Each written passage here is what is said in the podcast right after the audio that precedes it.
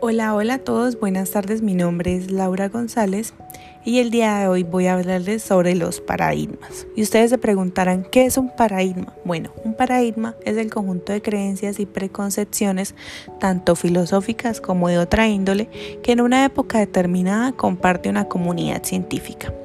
Este término empezó a utilizarse en filosofía de la ciencia a partir de la obra de Thomas Hull, La estructura de las revoluciones científicas, en 1962. Cabe resaltar que según Thomas Hull, el término paradigma remite a toda la constelación de creencias, valores, técnicas, entre otros, que comparten los miembros de una comunidad dada.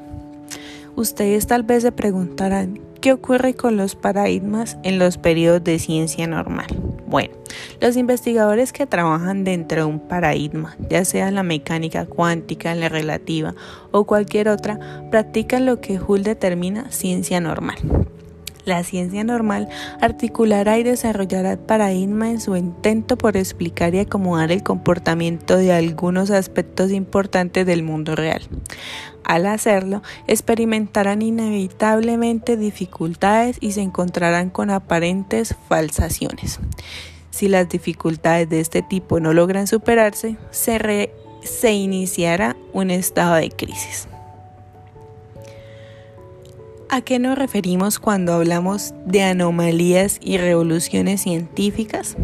Bueno, Hull emplea el término anomalía con el propósito de examinar la génesis de los descubrimientos científicos a la luz de este objetivo. Hull sostiene que un descubrimiento comienza con el reconocimiento de una anomalía. Ahora bien, si según Hull, para que los científicos puedan percibir una anomalía, se requiere un proceso previo de asimilación conceptual. Es decir, mucho ojo, para que los científicos puedan reconocer un fenómeno en la naturaleza como un fenómeno anómalo, se precisa una teoría medianamente científica con base en la cual se pueda explicar dicho fenómeno. Ahora bien, una revolución científica es el momento en el que la producción científica deja de producir los esquemas de la denominada ciencia normal y se produce un cambio de paradigma científico. El término fue acuñado por Thomas Hull en la obra que antes mencionamos, La estructura de las revoluciones científicas, aunque muy a menudo se restringe su uso en una época histórica.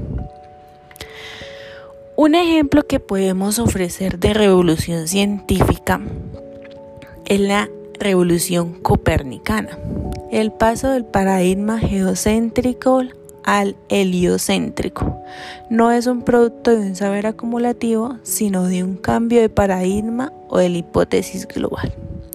Otros ejemplos de grandes revoluciones científicas Aparte de la ya mencionada, es la teoría atómica de Thomson y Rutherford, la teoría del electromagnetismo de Faraday, de Faraday y Maxwell, el evolucionamiento de Darwin, la teoría genética de Mendel, la teoría relativa de Einstein y, por qué no, la mecánica cuántica. Yo, Laura González, como estudiante de Administración de Empresas, veo muy frecuente el paradigma y pues uno de los posibles paradigmas actuales en la administración es precisamente estudiar la conexión entre el capital humano y el desempeño económico, que nos lleva a considerar un análisis en los sistemas de información y toma de decisiones. Otro para,